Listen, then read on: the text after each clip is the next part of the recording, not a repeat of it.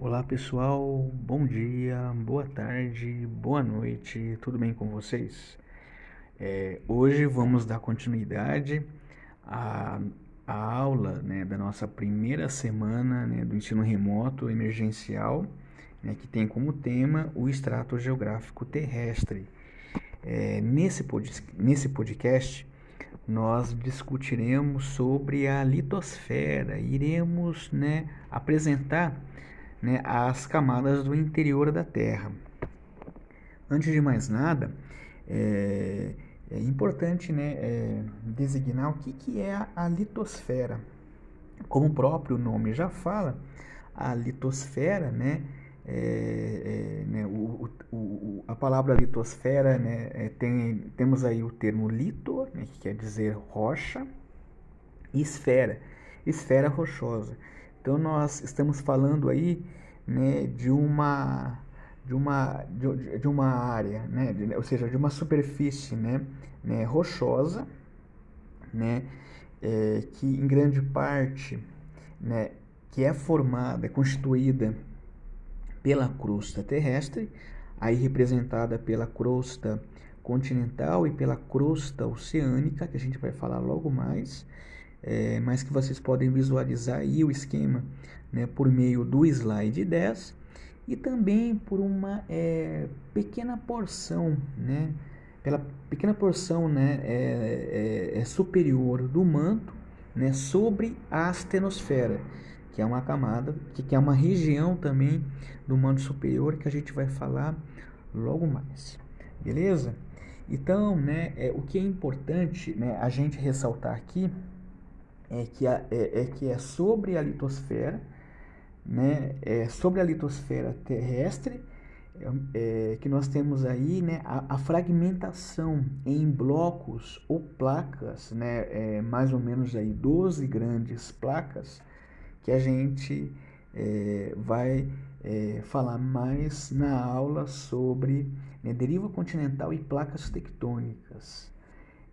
E é, é importante né, compreender é, essa camada que constitui é, aquilo que o, o Grigoriev é, chamou né, de piso do extrato geográfico terrestre. Beleza? Então vamos lá para o slide 9 para a gente acompanhar aqui a explicação, né? Então a litosfera, né, que é essa camada constituída por crosta terrestre, crosta continental mais oceânica, mais a parte superior né, do manto né, sobre a astenosfera, ela apresenta uma grande variedade de tipos de rochas, de diferentes formações e idades, muitas das quais podemos aí visualizar na superfície terrestre. Ela apresenta uma grande abundância de recursos minerais, né, de recursos energéticos, aí vamos né, citar aí, né, por exemplo, né, o petróleo, né, né, que aqui no Brasil, por exemplo, é extraído em grande parte é, nas regiões de, de fundo marinho da plataforma continental, e que a litosfera, né, ela fornece também né, os nutrientes minerais, né, ou seja, derivados aí da decomposição né, de rochas, né, muitas rochas né, é, é, superficiais e que é super importante para o ciclo vegetal de vegetais e animais. É extremamente rugosa, irregular e apresenta espessura muito variável, né, muito variável. É, só para ter uma ideia, né, a crosta continental e a crosta oceânica compõem parte aí, né, da, da litosfera também apresentam essa, essa espessura né, bastante irregular aí. Beleza?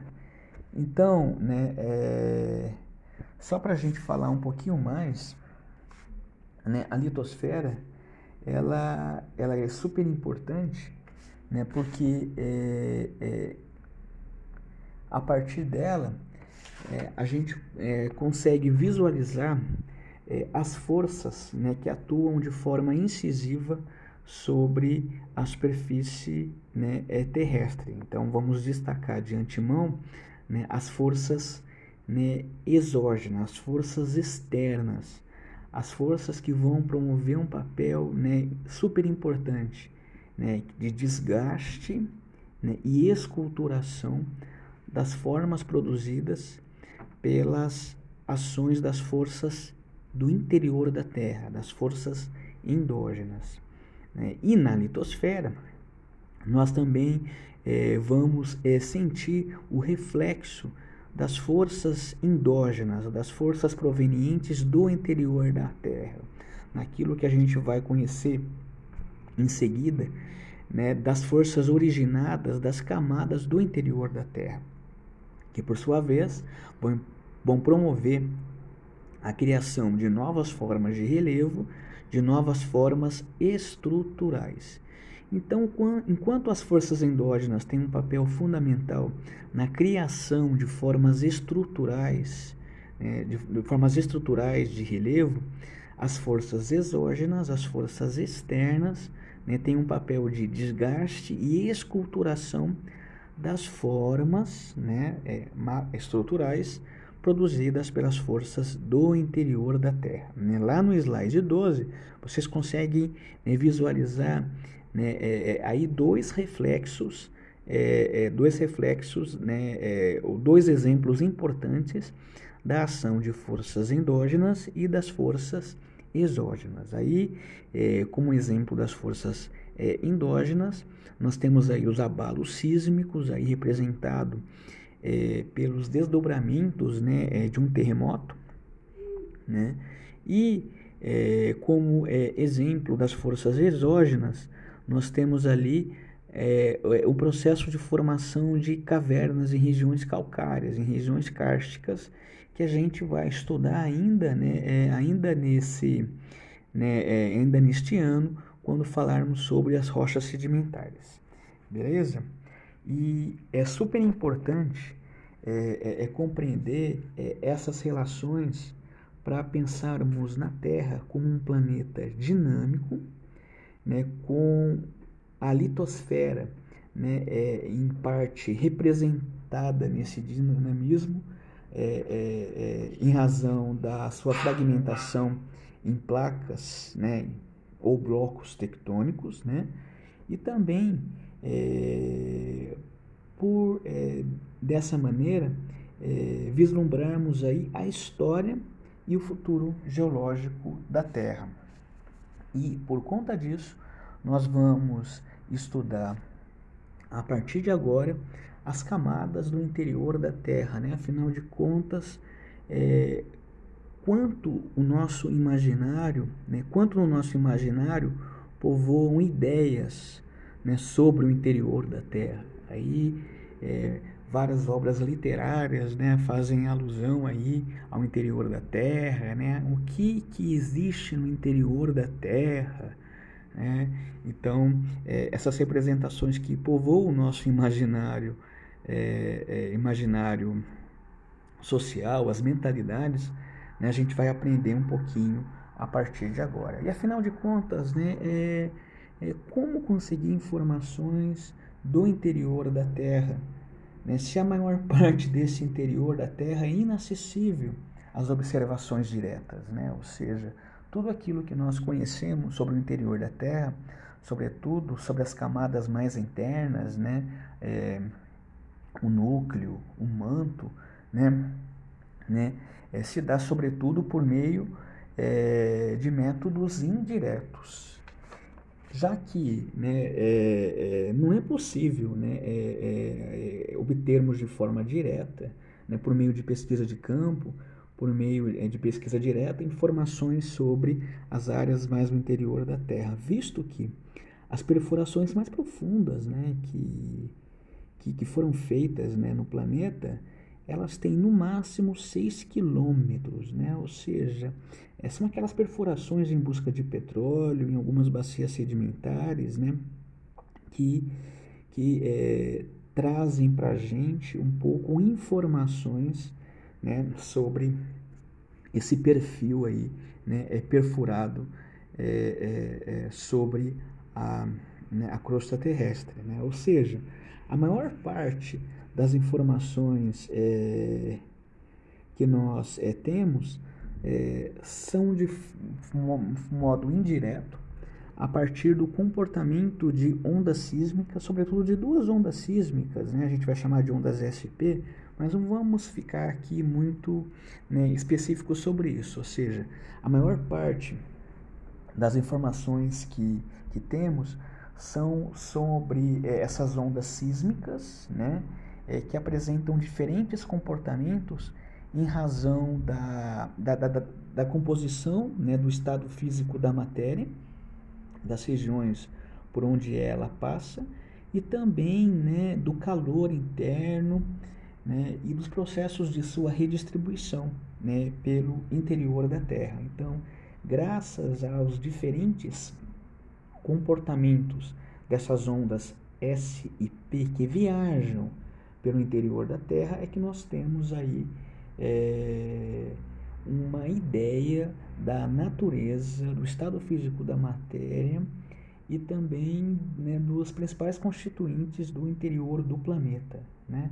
Então, é, é, só para ter uma ideia né, é, é, desse comportamento das ondas sísmicas, é, é muito é semelhante, né? É semelhante, né? Na verdade, muito parecido com aquelas ondas registradas pelos abalos sísmicos, né, nos sismógrafos, né, que são aqueles aparelhos que vão medir terremoto, né? Ou seja, o comportamento das ondas sísmicas, ela altera-se na passagem de uma camada da Terra para outra, né, mostrando aí a diversidade da natureza desses materiais. Então, em razão dessa, né, dessas observações indiretas, né, lá no slide 13, nós podemos aí né, é, é, é, é falar de, um, de, de uma terra, né, de, ou seja, de, de várias camadas né, que, que, que são formadas no interior da Terra, né, em razão dessas diferentes propriedades, aí, desses diferentes comportamentos dessas ondas sísmicas, desse, desse método indireto. Então, dessa maneira, né, a, a região né, a, mais profunda, né, conhecida, né, em razão dessas formas indiretas, né, distancia-se né, da superfície média da Terra em cerca de 6.378 quilômetros, ou seja, né, o centro da Terra, né, falando assim grosso modo, né, ele está aí aproximadamente 6.400 quilômetros né, aí da média, de uma média da superfície né, terrestre.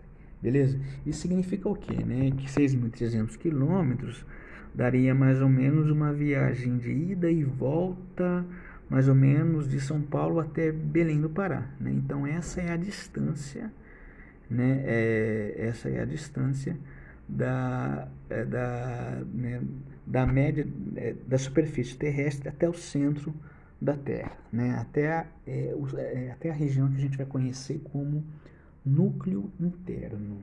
Né?